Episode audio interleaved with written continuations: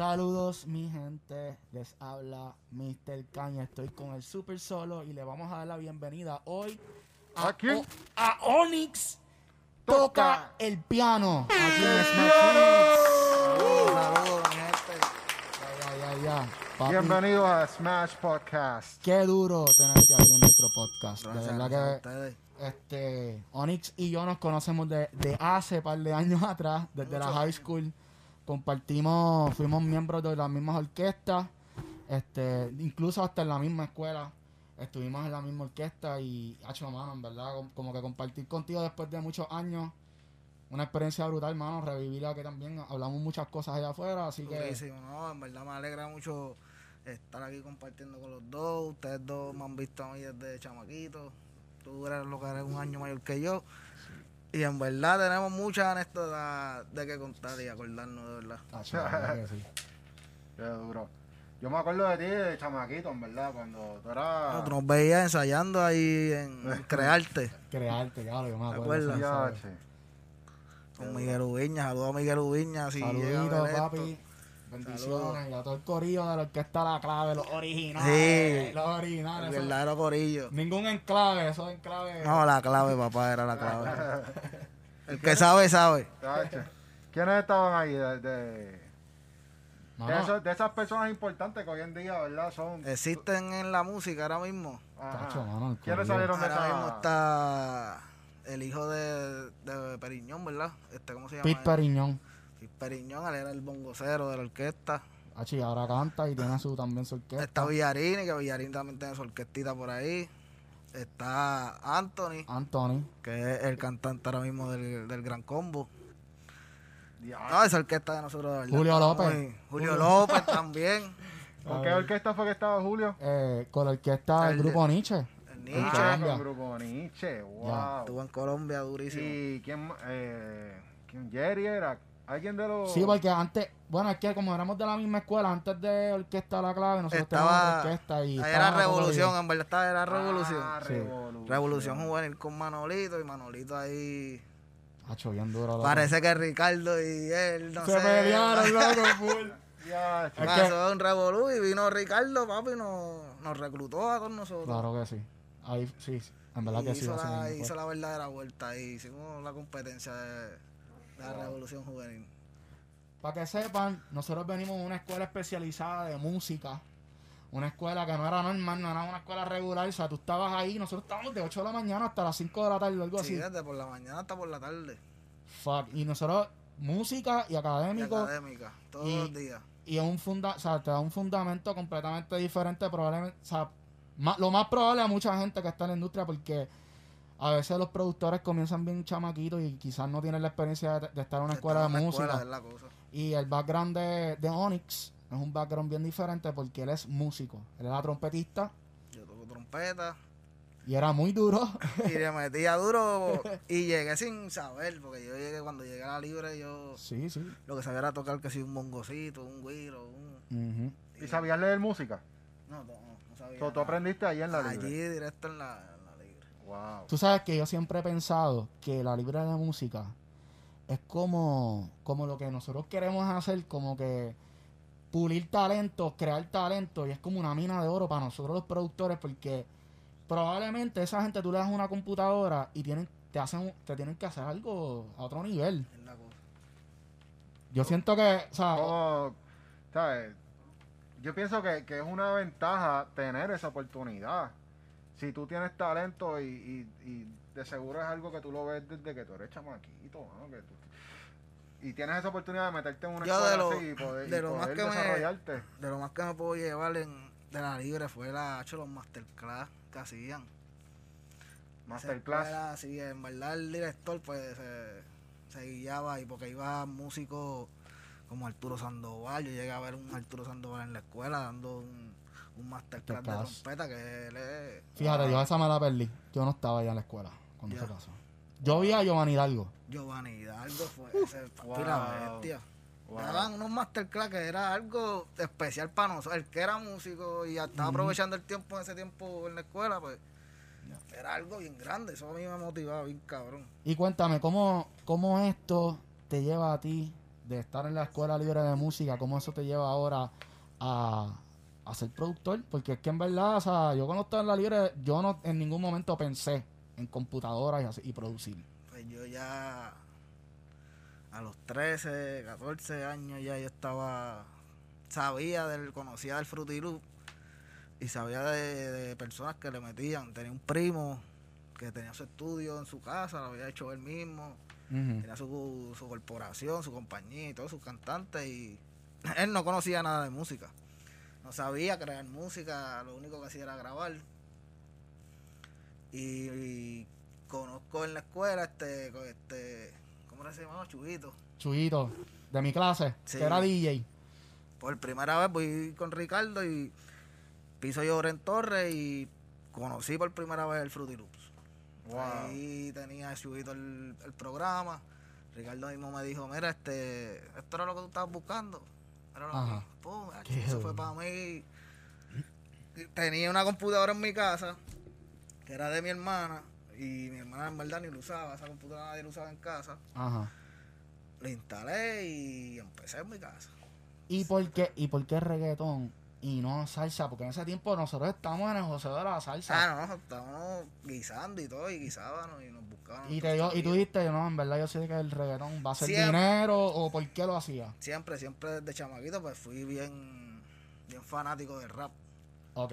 Yo lo que escuché, yo desde todo el corrido de la salsa, pues yo era el que más ¿Te le gustaba el hip hop caquito, más el- caquito era. ¿Qué, ¿Cuál era tu influencia así más grande del rap? Para de chamaquito. Sí. Escuchaba mucho DMX. DMX, Ah, Me gustaba ese rap así, potente. duro. Y de ahí ya en, la- en Puerto Rico ya existía Payero, ya existía, estaba todo eso. Pero que antes era como un, como un, ¿cómo se dice eso?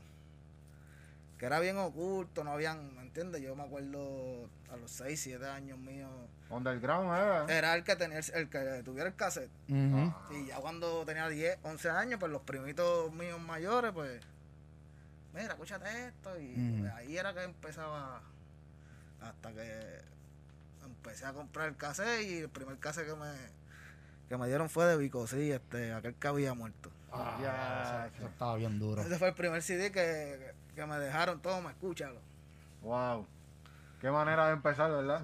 Y para mí eso fue duro, ese CD estaba muy duro. ¿Verdad? Wow. Vico, sí, el maestro, el papá de todos nosotros. Claro que sí. Y por ahí siguió la, la influencia. Y se empecé entonces- a buscar la del otro. ¿Cómo, cómo? Desde que tú... Pero antes de eso, lo que era era salsa. Yo lo que era fanático de. Tus papás eran bien cocolos. Éramos bien cocolos, teníamos que estar escuchando salsa Sí. porque teníamos que estar día. tomando Ujú. esos arreglos y todo. Y me gustó también de la salsa, en verdad, uno aprende demasiado. Ahí está el, el verdadero El color de la sazón. música. Ya, el sazón. Y en verdad, si ves el reggaetón, somos como la evolución de la salsa, de los salseros. Y eran chamaquitos también empezando. Ya.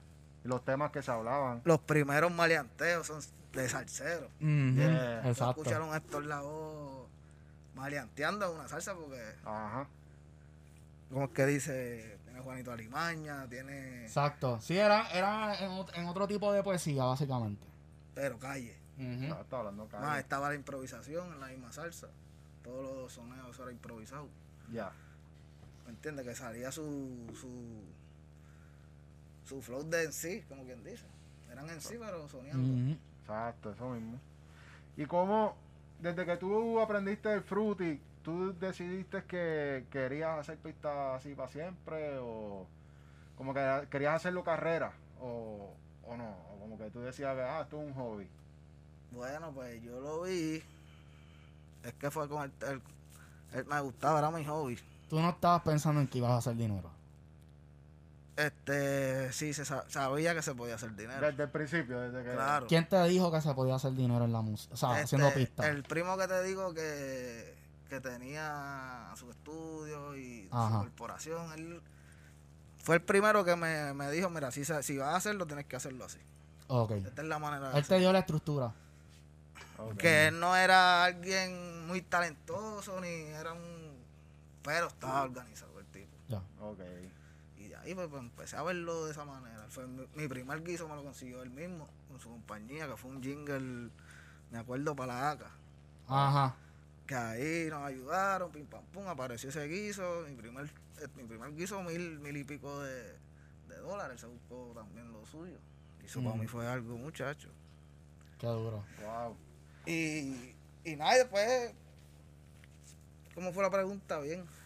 No, no, eso mismo. Eh, de la- lo que quiero llegar es, desde que tú empezaste a, a usar el fruity y decidiste, ¿verdad? Vivir, o, o- o- como yo quiero hacer una vida de esto, de, De hacer esto, beats, de- de hacer música, de producir. ¿Cuántos años te ha tomado o te tomó el proceso? Porque ya tú llevas un montón de años. Cuando pudiste decir, ah, ya estoy viviendo de esto, de, de, de, de que no tienes que tener otro trabajo y dedicarte a la música. ¿Cuántos años te tomó ese proceso? Fácil, fácil, como de 7, 8 años. Estás escuchando, ¿verdad? Siete o ocho años, Corillo. Que fueron ahí, como quien dice, maltratando yo mi, maltratándome mi cuerpo. ¿Tú has hablado de este tema con otros productores?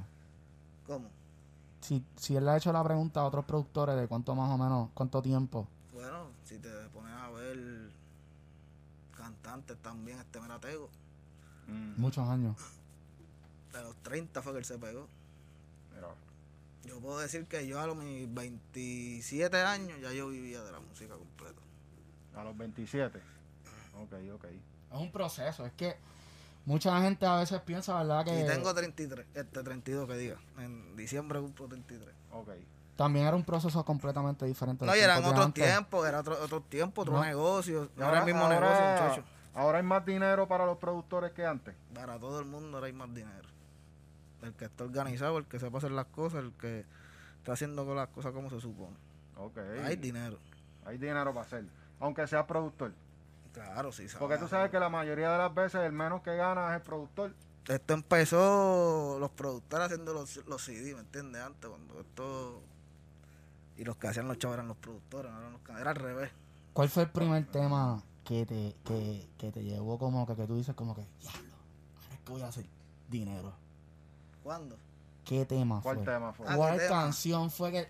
Porque, mano, te digo, a veces uno dice, ah, diablo, que yo tengo que hacer para poder vivir de la música? No, para que ¿De- me crean, para que me crean en mi casa también, ¿me Ah, entiendes? A frontearle, va, ¿te acuerdas de todo lo que yo te dije? Mira, míralo aquí. Ah, Exacto, fue bien loco. bien loco. Eso fue 2007, 2008, por ahí, que salió ese Y tema. es pasos tiempos, no era tan fácil hacer Con. Nueva York, ¿verdad? No, No era tan fácil. no era tan fácil, pero fue mi primer cheque de regalía de, de más de 3 mil dólares. Búgoto. Wow. ¿entiendes? Y perdí, porque como que era ahí sí. Hice un poco las cosas. Este, me tardé un poquito en hacerlas para ese tiempo. Y perdí un dinerito, pero recuperé algo. No lo que se supone que hubiese hecho, pero recuperé. Ok, ok. Que si llegaba a hacer las cosas desde ese momento organizadas, pues. Pero ¿y qué? Y era la parte de que administrativamente En regalía, era en regalía. lo de tu publisher y todo Sí, eso. porque el dueño del máster era otra persona. Mm. Ok, ok. So ahora cuando tú haces pista tú siempre pides master. Yo ahora trabajo todos mis máster, todo lo que sumo son, son de mis máster. Tú haces work for hires. Este no, no acostumbro a hacer ese tipo de negocio. Ok, ok. Guau, ¿eh? Eso me da- eso- yo estoy aquí maquinando mientras te estás hablando. Yo estoy aquí como que. coño. O sea, ¿cómo te digo? ¿Cuál es, cuál es, o sea, ese tema que tú, que tú pegaste, bien loco? Yo quiero saber más o menos como que, en términos de, de reach, o sea, hasta dónde llegó ese tema, porque hay que entender el panorama de que tú empezaste a hacer dinero cuando pegó ese tema. Sí. En cuestión de... O sea, ¿qué, ¿cuál Es fue? que tam- el negocio, es que hay que ponernos, porque para ese tiempo estaba el pirateo en su máxima expresión, en su apogeo. Y yo soy de la, yo vengo de la generación del pirateo, en verdad. Yo existo hoy en día gracias al pirateo. Hoy Oni hace lo que hace porque gracias al pirateo. No, no había un, no había un control. No había un control. Ese tiempo antes las cosas eran más. Si no estabas con este corillo, pues siempre tenías que llegar por él. Y gracias por el pirateo, todo el mundo sabemos que es Arcángel el, el pionero, el, El que, pionero, que sí. hizo que se cambiara todo este juego. Y hacía mi- mis chavitos que me hiciera lo que yo lo quiso, que me caía, la gente que me buscaba. Mm. Yo llegué a viajar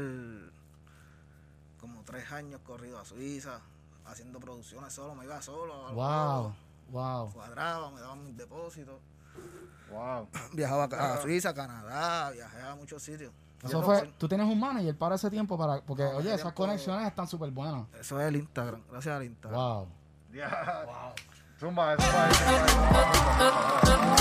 Ey, ey, Mira, entonces, ¿qué sacrificio tú has tenido que hacer para llegar donde tú estás ahora mismo?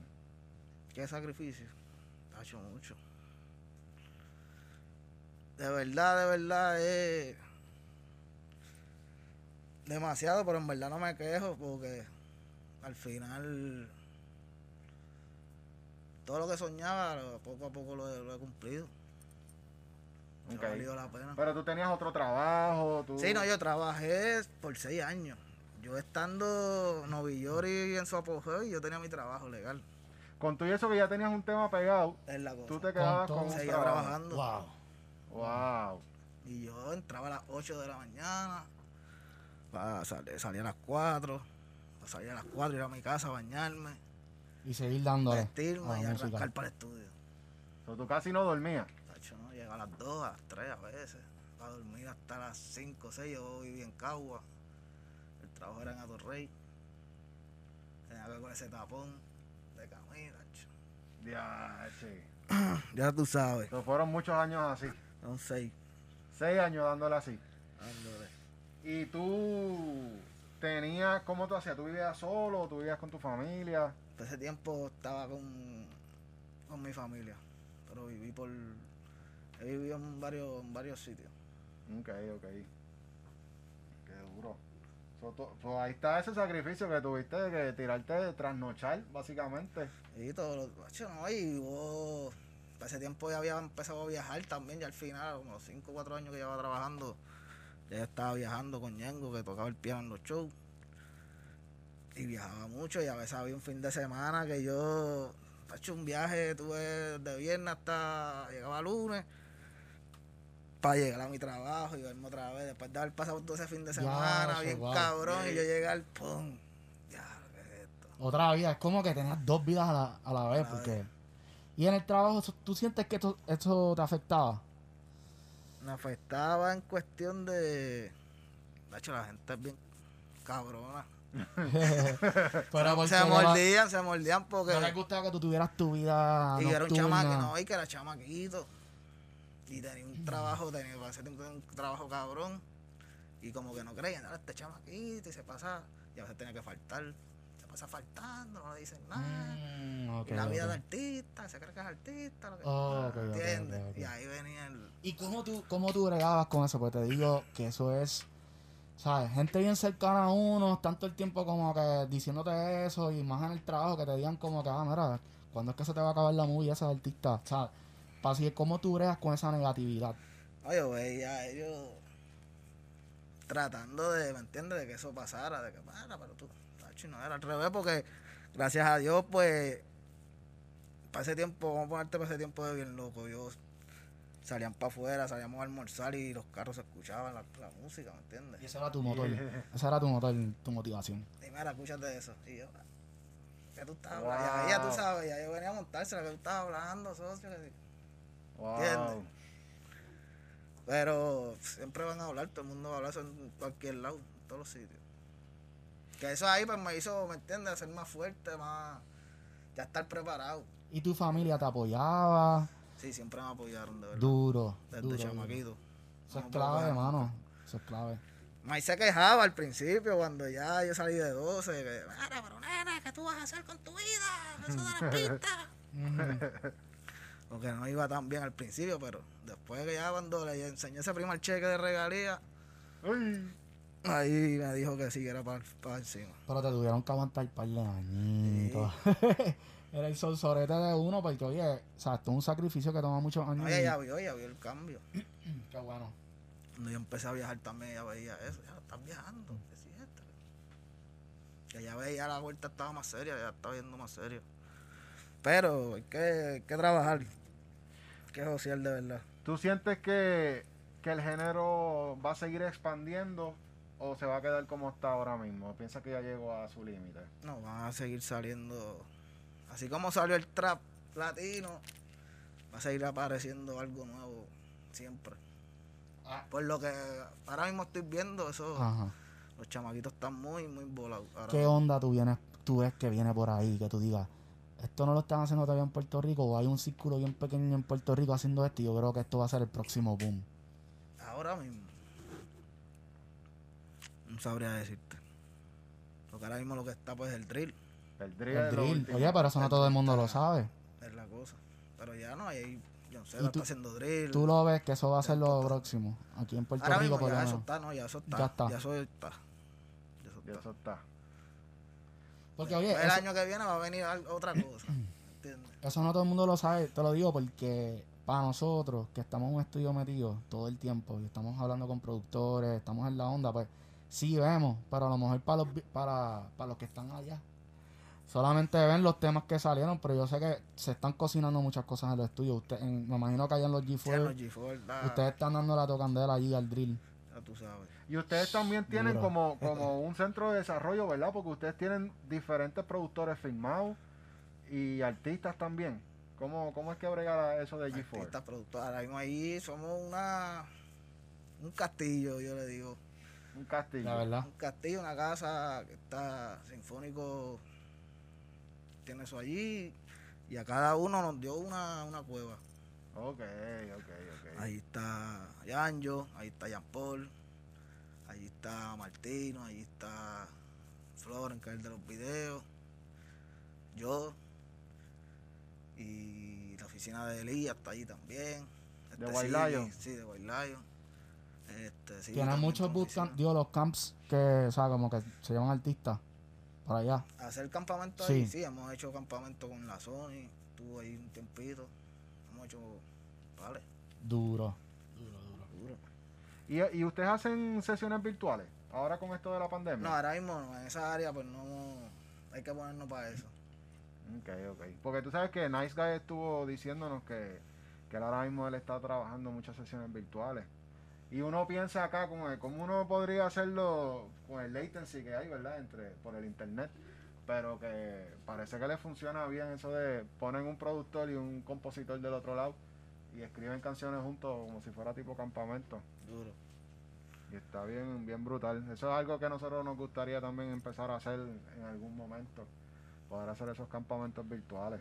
Oye, yo, yo entiendo que Onyx, ¿verdad? Tiene sus artistas ahora y, y está haciendo una movida bien dura con, con su artista Frank Jordan. Me interesaría saber un poco del Y Fran proyecto. Jordan, Fran Jordan, estoy de lleno con, con Fran Jordan, con, con otro socio mío, Llama Music, lo tenemos firmado a Jordan, venimos con mucha música de él, ya ustedes han visto hemos llevándolo desde, desde salir a ser un freestalero a ser un artista, estamos en ese, llevándolo por ese camino y Que eso es algo que ustedes están haciendo mucho, ¿verdad? Que se meten en freestyle a chequear.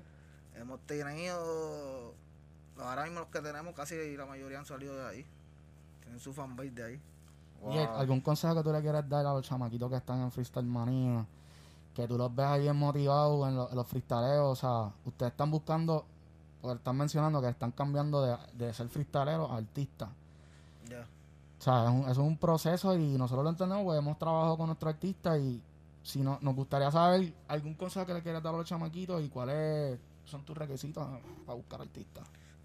Le aconsejo a papi que, sigue, que le rompan ese estudio, que se coman ese estudio por ojo, boca y nariz. Porque en verdad eso es lo que lo, que lo hace ser lo que a lo que se quieran convertir. ¿Hay, hay algo en específico que tú buscas en, en alguien, en un yo artista, cuando sabes? escucho, yo escucho su letra, su rima y su versatilidad en cuestión de flow, de fluidez, de, de delivery. Ok, ok, ok. Bueno, apúntale ahí un. ¡Ey, ey! Lo escucharon. Entonces, vamos, vamos, yo quiero hablar ahora de la parte técnica. Yo quiero saber Bueno, dijiste que empezaste en el Fruity, pero ¿te quedaste usando Fruity o cambiaste como muchos productores que ahora cambiaron para Iberton? Fruity 20. ¿Te quedaste en Fruity? Sí, pero yo lo que yo utilizo Pro Tool también. Yo mi mezcla final la doy en Pro Tool. En cada, cada tema mío. Ok, ok, ok.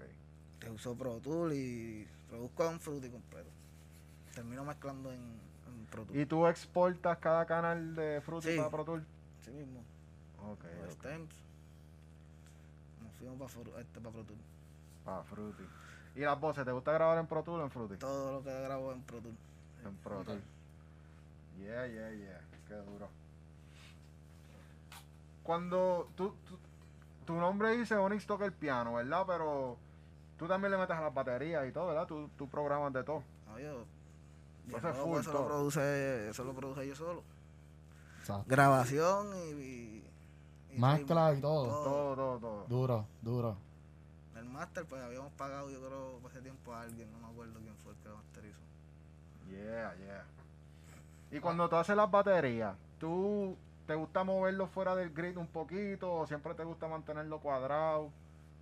Depende del estilo de que esté haciendo, creando en ese momento. Ok, ok. ¿Te gusta usar loops? De vez en cuando, pero no mucho. Usualmente tú creas tu- tus pianos. Creo mi, mis baterías sí hechas completas. Duro. en Mira, by the way, hoy presenciamos una sesión con Onyx. Hicimos una pistita que la vamos a subir por ahí, o a lo mejor ya la subimos cuando saca este episodio, pero este te vi creando en vivo y papi, me encantó porque, o sea, yo, yo más o menos tengo el mismo concepto. Yo me gusta tocar en vivo, sacar un par de acordes, boom, boom, boom, y sacar el flow, y ya de ahí pasamos a las baterías. Duro, duro. Chica, prefieres primero tener. Es que yo soy Sí, bien yo- melódico. Yo me dejo melódico. llevar si, si la melodía me hace bailar, pues está cabrón. Cuando, le meta, cuando le meta el dembow va a romper. Exacto. Pero si solamente con, con la melodía te puedo hacer bailar, pues está cabrón. Tú siempre empiezas con la melodía, ¿verdad? Sí. Sí, para sacarle la vibra primero. ¿Viste? Eso va, eso va.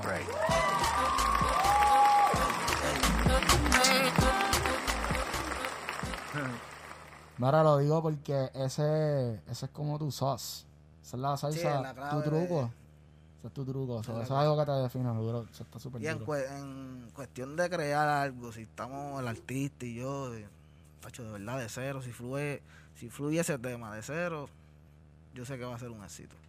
Esa, esa es una pregunta que yo siempre he tenido porque cuando uno no tiene nombre, ¿verdad? Cuando uno es un artista, un productor que está empezando, que nadie sabe, lo que te dicen es, ah, envíame pista, envíame pista, envíame pista, ¿verdad? Entonces uno, hay veces que uno dice, coño, pero si me dieron la oportunidad, vamos a hacerte una pista ahí porque yo sé que te va a gustar. De lo que tú estás pidiendo, de lo que tú Exacto, estás puedo leer tu realidad. vibra, puedo leer tu mood, toda la audiencia que dice, "Ah, pues tan, yo sé que te va a gustar esto.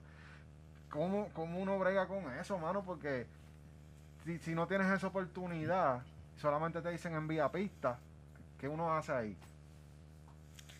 De verdad, eso queda del artista también, porque si el artista puede fluir a, a esa musa, pues, que tú sabes que hay, no, no hay muchos artistas que Que es como una lotería. es la cosa. De que hay, hay, hay muchos. El mismo Ñengo, yo con Ñengo, eso es al momento, todo, siempre. La letra, todo, todo, por el ritmo, todo. Fluye es la musa al momento. Y, y con Yori también. Lo llegué a hacer así también.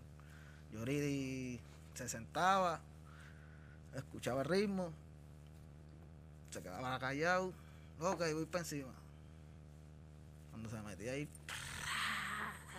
Él escribe en su mente. en la mente. Y yo, diablo, este cabrón. Zumbaba lo que zumbaba, yo, diablo, este cabrón. No, Cuando tú Porque no te empezaste, cantaba, no te cantaba nada. cuando tú empezaste con, con, con Yori, o sea, usted, ¿él estaba pegado ya o, o tú Yo llegué a Novi Yori, porque era Novi Yori, este, estaban sonando? cuando ellos tenían Bienvenido a mi mundo, sonando en la calle. Era Psycho, Coscuyuela y Novi Yori.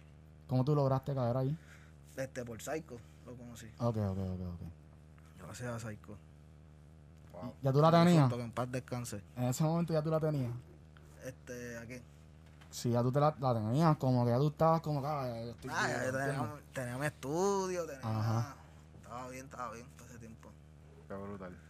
Que en verdad, ahí tengo que darle gracias a un pana que también, que desde, tacho, desde que empecé tuve un estudio cabrón, una musa cabrona. Le fue Empre, saludos a Empre, a ver que te quiero mucho. Saludos a Empre. ¿Tú piensas que, que un productor debe aprender a, a crear coro, además de hacer pista, como que, o sea, en vez de, de solamente ent- entregar un instrumental o lo que sea, que también influya en esa parte melódica del coro, de la letra, de la canción? ¿Cómo fue? ¿Cómo fue? Que si piensas que un productor debería aprender a, a influenciar no solamente en, en la parte musical, sino en la parte de la lírica, De la- claro. con el coro. Claro, de darle ideas de melodía, ideas de armonía. Mira, meterle una armonía aquí, hasta esta melodía, cambiarle esto, una tercera. Seguro que sí, un productor. ¿Y tú escribes también? Yo he escrito mis cosas, pero no así de, de llegar a, a venderlo. Te puedo dar al momento, crear si quieres, ¿me entiendes? Ajá. Pero yo ponerme a escribir, a, ok. yo fluyo ahí cuando estamos trabajando ahí. Ajá. Oye, ¿y qué, qué son los G4? O sea, porque yo llevo escuchando los G4 y he visto diferentes artistas mencionar los G4, Real G4 Live. Y hay un corillo, o sea, hay un montón de gente que se, re- o sea, como que se identifica con, con, el, con la marca, la ¿verdad? Pues los G4 somos. Los G4 somos la área de, de Real G4 Life, que sabemos que es el papá de todos nosotros, Ñengo Flow. Mm. Del Real G sale los G4, que es como quien dice el área de los productores. ¿Y qué significa G4? O sea, como que Real G. G4, si te pones a G4 ver. que son cuatro personas. Si te pones a ver las letras G4, Real G4 Life, pues yo digo que es como quien dice el corazón de, it, ya entendí. de ese y. Grey sí, que está ahí sinfónico fueron los, fuimos los, los, los creadores de, de todo eso Y ustedes son los responsables de Darel, ¿verdad? Los que sacaron a Darel así, sinfónico y Li- este, y y Elías del cobrillo de los G4. es la cosa que es como quien dice el que representa la marca a nivel Ok. mundial ¿Y cómo se siente ese, ese, ser parte de, de ver cómo cogieron a Darel, ¿verdad? Y lo desarrollaron hasta pegarlo. sí desde ¿Tú viste cero todo No, ese yo proceso? todo ese proceso de cero ¿Y en qué fue lo más que él cambió, Darel? De lo que tú pudiste apreciar así. Tacho, Darel, te puedo decir que él cambiaba de, de un mes para otro y él era otra persona, otro, otro artista y todo, y otra persona. Aprendió rápido. mes, si te ¿Algún, pones, insight, algún insight? ¿Quién de- o sea, él mismo solo se desarrolló el flow o hubo alguien que en verdad fue el que le hizo como que, mira, tú haces esto. papi, él, él y Ginio, su magia, su magia ahí es, es Ginio. Genius. Genius, genius. Ellos dos se encargaron de eso todos los días, yo los veía, ¿entiendes? Fueron creando ese sonido de la voz de, De ellos, sí, Ajá. ese sonido de ellos. Y hasta que llegó al... Si te pones a escuchar las canciones viejas de Darrell, no es esa voz que él tiene ahora. Ok. Eso fue el proceso. Pum, pum, pum. Yo escuchaba a Darel cantando. Hace, hace como un año atrás le había sacado una que era como cantadita. Cantadita. Sí. No, él tenía pales el. Pero que cantaba me refiero como que, que era más parecido a tipo, ¿cómo se llaman los, los cubanos estos? Como gente de zona. Como gente de zona. Ah, la que él tenía. Y ese la- flow de Darel yo nunca lo había escuchado y cuando de momento escucho eso yo, wow, espérate. tira, se tira sus tonitos. Y si Debería ser más porque le queda muy la- bien. acuérdate que él también es compositor y él ha Ujú. compuesto ahora mismo un par de palos. Durísimo. Ahora, y Tiago le ha hecho muchos coros. Oh, sí. Wow. Qué duro. Durísimo. Mira, entonces, en esta, tú sabes que desde que empezó la pandemia, mucha, mucha, la industria de la música ha cambiado bastante porque ya no se pueden hacer shows. ¿Has hecho shows virtuales o Ahora mismo, Ajá. en la banda no. no? Solamente te has ¿Eso te, ha afe- mantenido. te ha afectado eso? De, De la pandemia, o sea, está- No, yo nunca, bueno, yo estuve un, hice una vez un par de parisitos, pero no, yo no vivo de, de tocando. Ya no, eso ya pasó. Sí, Tú hiciste show antes cuando eras chamaquito y sí, ya. ahora estás full en el Ahora producir, sí, producir. ¿Y te afectó algo o tú seguiste trabajando normal? Ahora mismo, Ajá. la pandemia, gracias a Dios, no tengo todo lo mío organizado. todos los meses me llega un cheque. ¿Ya has seguido produciendo? Sí, y sigue soltando música. Yeah. El último tema que tiré fue hace como dos semanas, que fue Yambi, de Yambi el Favo, tú me decías. Ok. Está en mi canal. Búsquenlo, Corillo. Mira, aquí está. Lo Oni vamos a ver. G4 TV. Ahí está el canal del. Oye, que duro, este, hablando de Onyx G4, este, yo vi que tenía un canal de YouTube, eso yo me sorprendí, porque no todos los productores tienen un canal de YouTube, o sea, como que para mí es, es grande, o sea, tú, tú te estás promocionando como un productor, tienes tu canal, tienes tus redes encendidas, o sea, entiendo que eres como Gracias un influencer de Dios, productores y gracias a Dios convertimos el canal en vivo, que eso para mí es algo, me considero artista. pues. Ajá. Por eso, vivo hermano, y eso está súper bien, yo entiendo que, que, que es, es lo que hay que hacer. O sea, para todos estos productores que están por ahí, ¿verdad? Que, que quieren, están buscando cómo crecer oportunidades, yo entiendo que la fórmula ideal para tú poder crecer como es, tienes que tener tu branding y tú lo tienes. Y yo entiendo que eso te, te tiene que ayudar, ¿verdad? De alguna manera. claro, claro que sí. ¿Te llaman artistas por eso o, o...? ¿Cómo, cómo? Porque yo, ok, me refiero es que ya tú tienes un brand. Sí, Y eso crea como que algún tipo de curiosidad en la gente. Te ven grande porque tienes un canal con mucha gente. Y, y yo siento que obviamente pues como que eso te tiene que ayudar de sí, no, y manera. eh, queda a mí también darle un poquito más, qué sé yo, como que los G4 no somos ese tipo de personas de estar mucho en cama, hay que hacerlo porque hay que, hay que dar cara. Y en verdad yo sé que en esa área de dar cara pues me falta darle como es, pero en cuestión del nombre y la marca eso está, ¿me entiendes? Sí, Todo el mundo sabe quiénes son los G4, Claro, que- y han hecho súper buen trabajo, los felicito de verdad porque yo creo que es Gracias. la manera de hacer las cosas. Pero en verdad es gracias a los artistas también que nos dan la oportunidad de confiar y ¿entiendes? Yeah. hacer la música y echar para adelante, en verdad. Y tú, tú has escuchado de la plataforma BeatStars, que te estuvimos hablando, que es donde nosotros ponemos las pistas para que en vez de que sean vendidas, sean alquiladas. Alquilada, eso Estamos alquilando. No sabía eso. Es como un Uber, ¿verdad? De, de buscar pistas. Y la puedes buscar a la medida. ¿Qué tú crees? Si tú crees que es buena idea, ahora que ya aprendiste un poquito más sobre, sobre el tema, ¿consideras que es buena idea para los productores que están empezando darse a conocer de esa manera, de poder subir las pistas a YouTube? Claro que sí. Es una manera de estar organizadamente, tener tus pistas, darte a conocer, presentarlas y tener el control de, de lo que vaya a pasar con esa pista, el que la coja. Eso está, está bien interesante. Cuando dices tener el control, ¿de qué estamos hablando?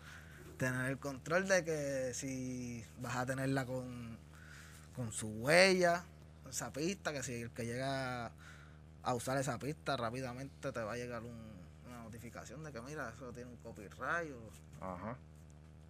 Que eso antes pues yo lo pensaba así, pe- pensaba que eso iba a salir en YouTube, de YouTube tú sabes que se meten y, y abren una se la página de caquean, de- la caquean. de converter, la convierten Sí. y se jodió la pista. Sí, Y se- y se exacto, graba todo el mundo por ahí para abajo.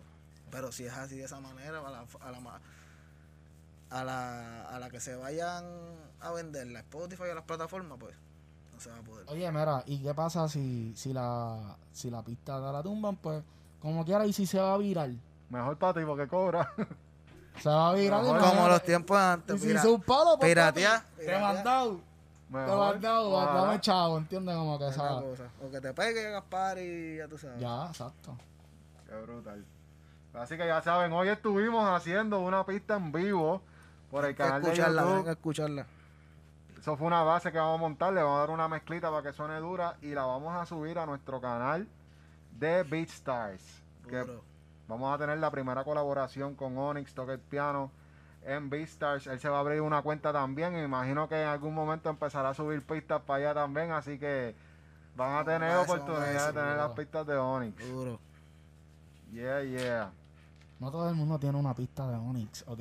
O sea, yo quiero que ustedes entiendan que, que la industria está cambiando y nosotros pues estamos como que fomentando esto también de, de beat leasing, renta de pistas en español, porque yo pienso que es una buena manera de incentivar a los chamaquitos a crecer, darle esa oportunidad, que tengan una pista económica. No, por eso yo digo que y de alguien que ya es famoso, ¿entiendes? Y que, y que en salen bien volados. Estos chamaquitos de hoy en día salen bien volados y ha- hacen pista y se graban todo. Y, ojalá y para mis tiempos hubiese, hubiese existido el, el YouTube de Sí, chamaquitos. no.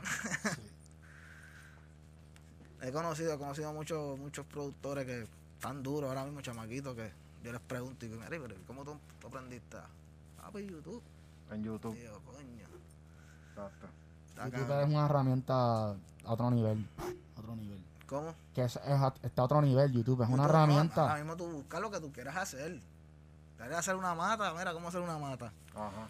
¡Pam! Aparece todo lo que tú quieras. YouTube es como una universidad de la vida. Cualquier pregunta que tú tengas, pregunta. escuela, sí. Ajá. escuela, full, full. Una escuela. Está cabrón. YouTube College. Imagínate. Entonces, ¿cuál- ¿qué planes tiene futuro ahora mismo? Eh, ¿Vas a seguir sacando más temas pronto? Pues Tienes el proyecto de Fran Jordan, ¿verdad? ahora mismo sigo con Fran Jordan por encima. Este, esperen, esperen estas navidades música. Mucha música. música, música de, de Fran y videitos que tengo, vengo como, como con cuatro videos que vienen por ahí de Fran, Ok, cuatro temas diferentes que vamos a apretar ahora las tuercas.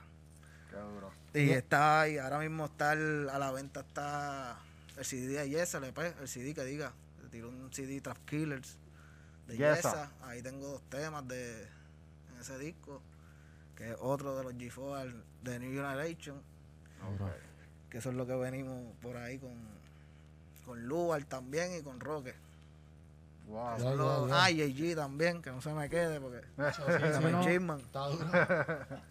Esa es la sangre que viene por ahí a romper. Los, los G4 New Generation. New Generation, ya lo Hacho, sabes. qué brutal, hermano. O sea, es que cada vez, usted, como son más, cada vez que son más, tienen más chamaquitos que van a ser más, si van a seguir creciendo, Los o sea, próximos. esto está bien duro y, y, y es como una huella, yo diría como un DNA.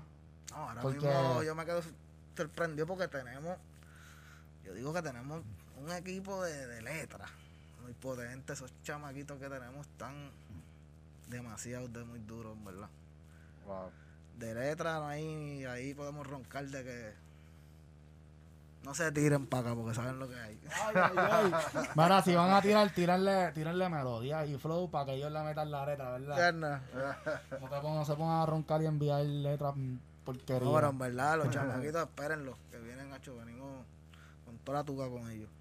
Qué duro. Oye, si yo soy productor y soy un chamaquito y me gustaría ser parte de los G4, ¿qué tengo que hacer? ¿Cómo yo puedo entrarle a Onyx? Te puedo tirar por DM. Hay un email que yo te pueda enviar mis loops, mis pistas, para que tú me puedas conocer y decir como que ya este chamaquito está bien duro, yo lo voy a firmar como productor. En verdad, en verdad, tú meterte a las redes y comerte las redes porque tienes todas Tiene las herramientas. Él tiene que representar primero. Ya tú tienes todas las herramientas y de ti, y ya los chamaquitos, de, de- de ellos queda que uno los quiera ver. Ok. Porque lo, lo puedes hacer. Tienes Puedes que hacer que nosotros ruido. te veamos. Tiene que demostrar y llegar a tus oídos indirectamente, no que, tú, no que venga donde ti. Es la cosa, demostrar, no demostrar su talento. Ya entendí, entendí. Porque en verdad ahora mismo casi todos los chamaquitos se pegan así. Chamaquitos que hacen videos y se vuelven virales que ellos ni piensan que, que los va a ver tanta gente. ¿me entiendes? Ahora mismo mira lo del PPS. Lo del Pepe. De, No, no, enco- no. de encojonarse y tirarle con un con una con una jodienda al otro hermano este ya es cantante tiene un tema ya está cogiendo views ya lo firmó una compañía ¿me entiendes? Porque Sí. se fue viral. porque se fue viral Ok, ok, ok. So, hay, Ya, che. tú, ahora del chamaquito queda este pues meterle so hay que ser influencer. Hay que ser influencer a la misma vez que estás metiéndole a la música, sea producción, Sí, sea ya, ya artista. un artista pues tiene que tener su personaje, ya eso también cambió. Ya hay más personajes, hay más llamar la atención. Ahora hay que saber actuar también. Es la cosa. No solamente cantar, sino actuar. Vas a salir directo para Hollywood. Ya. Mira, Nicky Jam, Ozuna, ya todos ellos están en Hollywood. No son está con Tom y Jerry ahora. Sí, sí. Qué diablo. Y Balvin, ¿verdad? Como- y con Tiny en Ah, SpongeBob. SpongeBob, eso quedó duro también, verdad. Eso es un logro poder haber, haber hecho esa música para SpongeBob. No, muchachos, eso soundtrack. es dinero. Eso es dinero. Millones y millones de dólares ahí. wow. Y tú tienes acceso a. ¿Cómo te digo? Porque, o sea, esta gente ya está en un nivel, mano, que están haciendo tanto y tanto y tanto billete, como que tú lo ves súper cerca para tú y para tu corillo, como que como tú ves eso. Hay una fórmula que ya tú dices, mira, ya tengo la fórmula y voy por ahí. Hay fórmula y, y trabajar para eso también. Es mucho trabajo. Mucho trabajo y que invertir mucho dinero también. ¿Se puede hacer solo o tú dices que hay que, hay que alianza, aliados mejor? Ah, a mí me gusta siempre en equipo todo. En equipo. Todo en equipo se, se hace más cabrón. Muchas cabezas piensan mejor que una. Y solo ni Cristo, que pudo hacerlo todo él, ni Cristo lo quiso hacer solo. Mira, ni solo lo puedo hacer Ni solo. super solo. Ah. Ni super solo puede hacer solo. Anda. Ni super solo puede, pues más nadie puede, ok, ya estamos. Yo empecé solo, por eso era que yo. Super solo. Por eso era el nombre. Cuando yo empecé, era. Ah, pues yo no creo que nadie haga pista conmigo, yo voy a hacer lo mío. No, es que era, era este y el otro, era todo el tiempo era uno y el otro, eran los dúos cuando yo empecé, entonces yo no, yo pues yo cantaba y, y hacía pista y pues era súper solo, porque cantaba y hacía Y pista. te producías tú, y Ajá. duro. De ahí sale el nombre, pero ya tú sabes cómo es. Dos mentes. Cuando yo hago una pista, no es la misma pista que cuando yo la hago con Sinfo o con, con. Jean Paul o con. No, definitivamente, y ca- cada uno trae su, su aportación a la mesa. O sea, uno, yo pienso que hay veces que, que hay como que hay conceptos que uno puede hacer de llevar la música a otro nivel, porque por ejemplo, si, si yo no soy pianista y hay un pianista que en verdad como que está a otro nivel, pues yo prefiero que el pianista que está a otro nivel y tiene más técnica que Mira, yo Luni, lo mira. haga. Mira Luni lo que hacía. Luni tenía. En ese estudio tenía a Tiny, a Nelly, a AA, a Nales, a Nesti, a Víctor Hernández, los tenía todos. Tú métela esta, métela esta, métela- y todo el mundo tocaba esos proyectos. Todo el mundo hacía algo ahí. ¿Me entiendes? ¿Cómo salían esas producciones? Imagínate. Macho, cabrón, son más flow, todo eso, eso era- No hay que es un proceso de curación. Porque tú sabes como que si tú pones algo y tú lo tiras solo, pues esa es mi opinión. Pero cuando es la opinión de más de una cabeza, que, to- que a todos le tiene que gustar, eso tiene que ser un palo. Un palo. Si todas estas mentes están bien duras, o sea, Piensan lo cuando están- mismo, todo el mundo está Cuando están de acuerdo, pues esto es un palo. Exacto.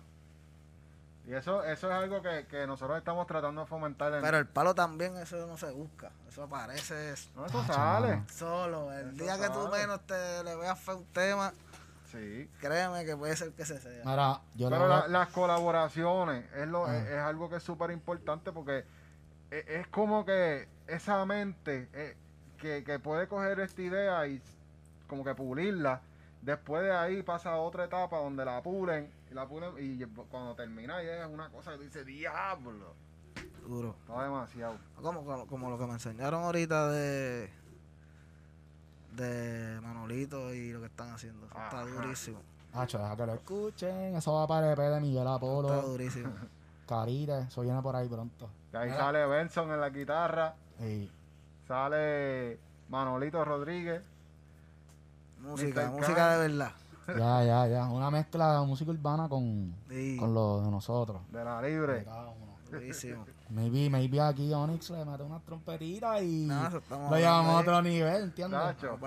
Otro nivel más. Mira, yo quería, este, porque yo, ¿Tú sabes lo que, lo que hay que decir que no hemos dicho? ¿qué? Que se suscriban a nuestro canal. Full, full, full. Suscríbete. Suscríbete. Suscríbanse al canal. Y dale a la campanita. Ting. Yo quería robarte unas bendiciones porque cuando estábamos tras bastidores, tú mencionaste algo que está a otro nivel. Onyx encontró la fórmula de un palo que fue sin querer. Yo, y, o sea, yo entiendo que eso fue tu fórmula, pero tú mismo me lo dijiste. Ahora, yo cuando escuché eso, ah, ok. Si esto es lo que le gusta a la gente, háblame un poco. ¿Cuál fue ese tema y cómo fue? ¿Qué es lo que tú dices que es como que, mira, esto es un palo, por esto fue que pasó? De verdad, de verdad, que para que fue, el, el momento fue, como se hizo. Porque fue, eso fue ¿Qué canción fue? bien loco. Bien loco. Bien loco. Fue así mismo, bien loco. Estábamos bien locos a las 4 de la mañana. Yo estaba ahí en el estudio, llegó, este, llegó Yori. Yori llegó de un party que estaba en la disco, en la disco con Psycho. Y eh, llegó bien activa, papi, que si esto, que conecté, ese día conectó. Todo lo que él contó, eso fue lo que él estaba haciendo. Wow, wow, wow, wow. Esto es una historia de la vida real. Sí. Qué duro. Y cuando él llega, yo estaba haciendo algo en el piano, ahí mismo. Tú estabas llameando. Sí, llameando Ah, yo solo ok, quiqueando ahí, pum. Y ahí salió el tu, tu, turururu. Era, ¿qué? Grábate eso, cabrón. Se grabó eso. Ya terminó la pista como a las 7, 8 de la mañana. Y ya a las 10 de la mañana estaba intro y coro hecho. Bubutu. Mira para allá. ¿Y qué tú describes que tenía melódicamente, armónicamente? Tenía mucho, tenía poco. Para mí fue lo más sencillo que yo he hecho en mi vida. ¿Te molestaste? Como, músico, como músico, sí. Como músico, sí, porque yo, tú sabes que uno, pues, para que no lo critiquen el que es músico.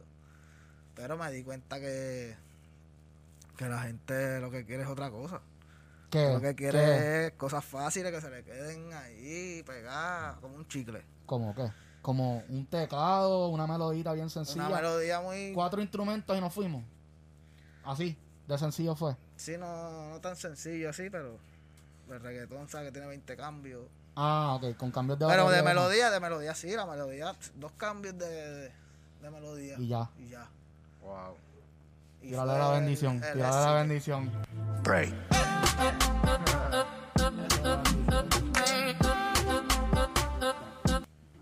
Ya, ya, ya, Duro. viste. O sea, no, es que, es que es la realidad. A veces, a mí me pasa mucho, yo creo que a ti te ha pasado también, a todos nos pasa, yo digo, que a veces uno está, se envuelve tanto en los detalles y hay veces que hay que dejarla hasta como que un poquito abierta la pista para que respire y el artista pueda Mandar como... mandar lo que le dé la gana. A lo mejor no, no tener que obligarse a engancharse a una melodía o a lo mejor sí engancharse a esa melodía. Pero es cuestión de pre- no dejarle la camita puesta y después si el tema le gusta al artista, pues entonces uno le pone los un adornos. tema que, que he visto de hace poco, el de uno de Sech. Ahora todo cambió, le toca. Ajá. Tacho, esa pista es un Eneal y un kick y el bajo. Y un, y un pasito, algo así, un Sí, pasito algo, que ni, algo que ni se escucha, Ajá. pero está cabrón. Macho, no es que Sech canta de- demasiado. Es que con la voz-. Con, Con la voz del con la relleno. voz del nada más relleno. Que Relleno no, del la- tema. no le hace falta más nada a la ya música. Es que también a veces, o sea, ya con el autotune, yo siento que ya eso también como que las frecuencias que le da, como están en el tono, y ya tú tienes una pista bien básica, los mismos armónicos que crea la voz con el, melo- el, el autotune, ya le da la- hasta el efecto de los acordes, que no hay que estar añadiéndole tanto más. Uno le pone los, los- tú sabes, los adornitos después con los fills de la voz y que también están en tono, o sea, ya eso hace como que... finales. ujú. Sí, duro. Ya. Y que además el reverb y el delay también rellenan la añade montón de mucho, sí. espacio. Sí. Bueno, Corillo, esto hemos aprendido un montón. Eh, Mira, los G4, ¿verdad? Que la ropa que ustedes, o sea, ustedes están Ah, haciendo tenemos ropa. ¿qué la página, haciendo? sí, la página pueden conseguirla en los g4.shop. punto shop. punto shop. Y ahí Vamos a ponerla aquí, vamos a ver para que todo el mundo vaya a verla. sin sí. fuego, sin fuego apretar ahora con una nueva Una línea, una línea nueva que viene. Esta es una de ellas. Hacho, enseña Ay, la joder. cámara, Los la cámara. muñequitos. Vaya el teléfono para que te vea. Ahí. Párate, párate, para que la vean. Los G4, Tacho, está bien duro. Yeah, Bien duro. Tiene bien por ahí un par de cositas que estén pendientes. yeah, yeah, yeah. Vale, y nosotros le queremos dar las gracias también al de Kikin. Kikin Kicking Crew. Lo voy a poner, mira, lo voy a enseñar aquí. Kicking gracias por Crew. la camisa, boom, bien dura. Duro. Gracias a nuestro equipo de producción, También. el Pulpo, Bimal, Alejo, siempre representando, ayudando a Smash Hits. Ey. Yeah, yeah, yeah. Así que Pues, hermano, de verdad que para mí es muchas gracias.